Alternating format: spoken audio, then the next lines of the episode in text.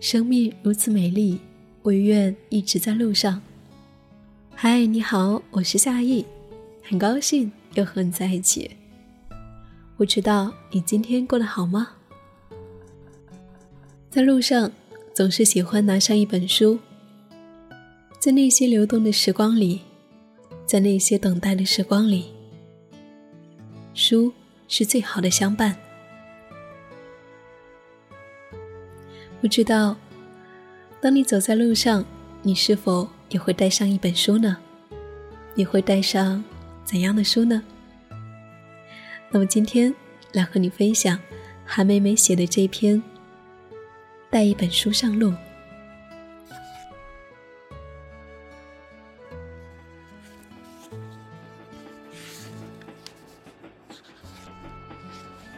看书。是旅途中很重要的一件事，就像必须要带上身份证和护照一样。我什么书都带，旅行指南，或者小说、剧本，甚至菜谱，但一次只带一本。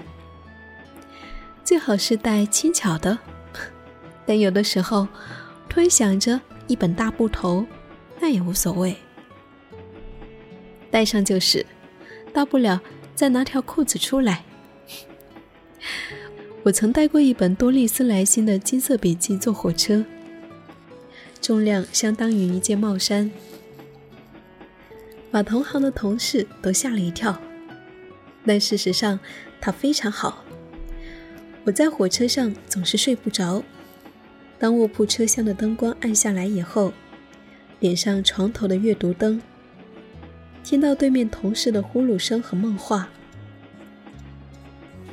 我读着：“安娜，你知道怎样飞翔？飞吧。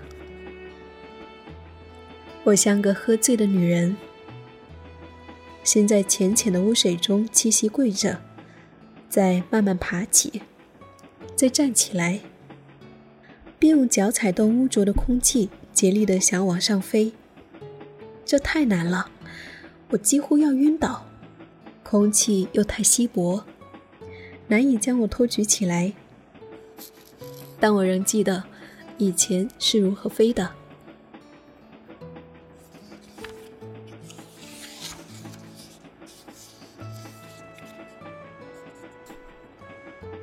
火车在黑暗中前行，时间在流动，用流动的时光来读书。是一件美好的事。旅行途中，不免有许许多多的等待，这时候，书就显得特别重要。在候机楼里面看书，就不用去逛免税商店，可以省钱。在火车站看书，可以忘掉身边的嘈杂。在小旅馆，睡觉之前看看书。会比看电视更容易犯困，身体容易疲惫，书是最好的按摩和安抚。书就像一个不会说话的贴心朋友，让人在路上和夜晚不孤独。谁会嫌自己的朋友重呢？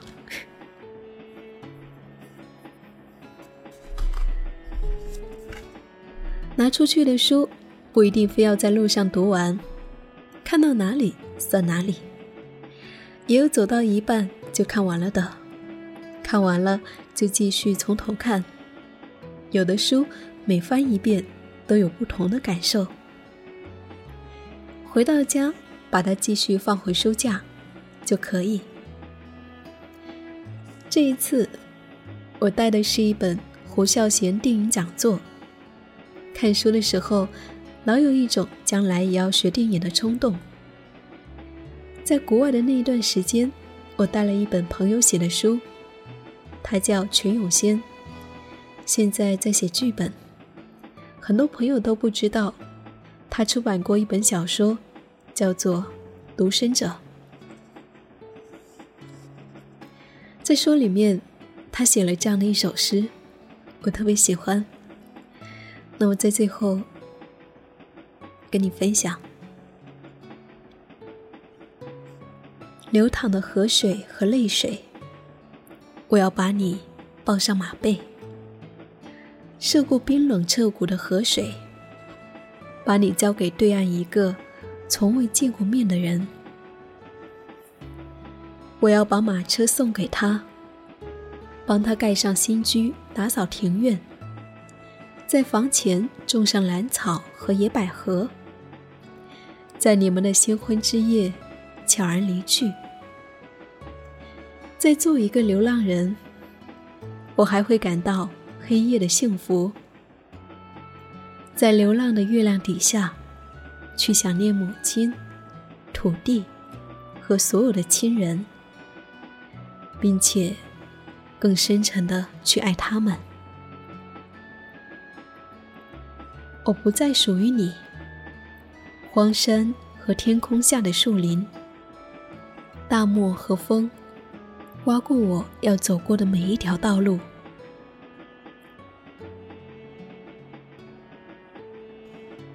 我属于天下所有纯洁的少女。我属于自由流淌的河水。和泪。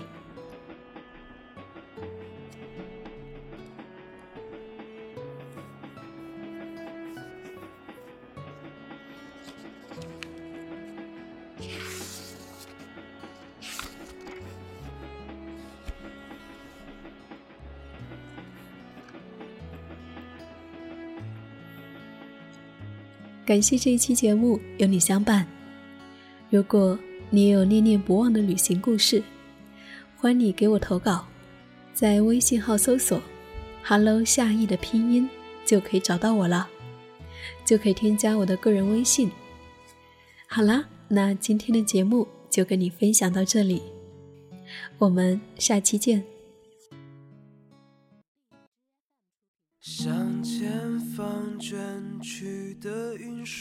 别。你像年轻时只为我写信的人，树叶混迹在游动的鱼群。你问我将要随河流飘到哪里去？听这里没有风，也没有汽笛声。没有匆匆路人摇晃数年，向前方卷去的云说告别。你像年轻时曾为我写信的人，原稿纸上的字已变成那时时的叹息。般的故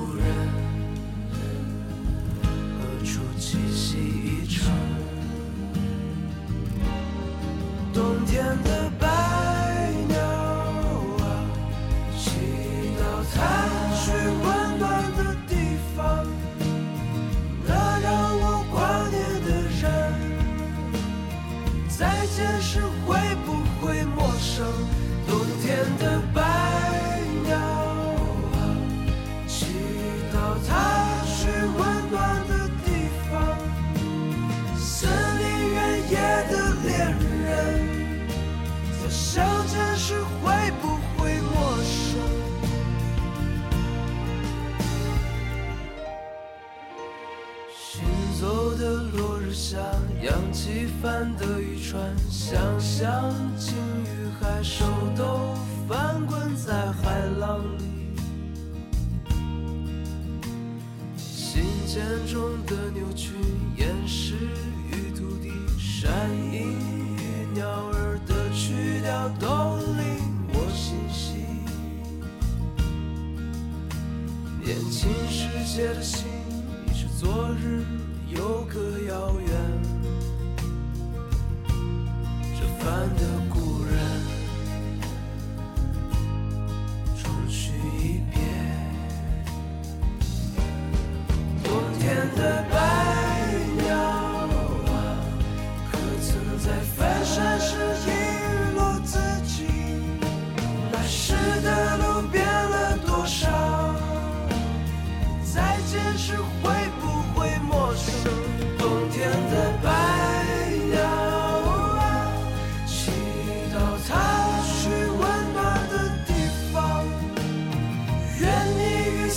己无关，不在意失去而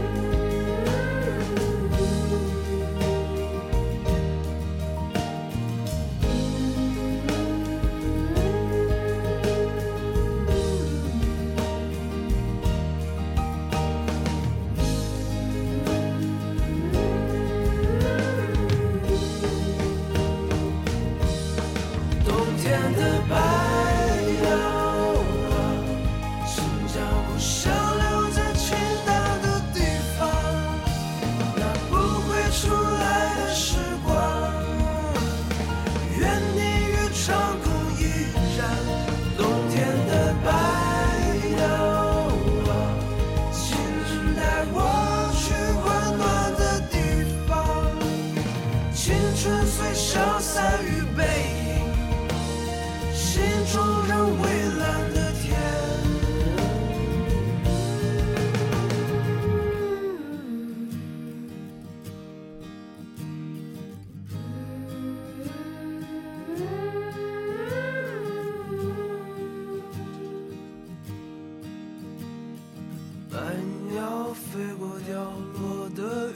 发亮成名的天空下激动的少年只是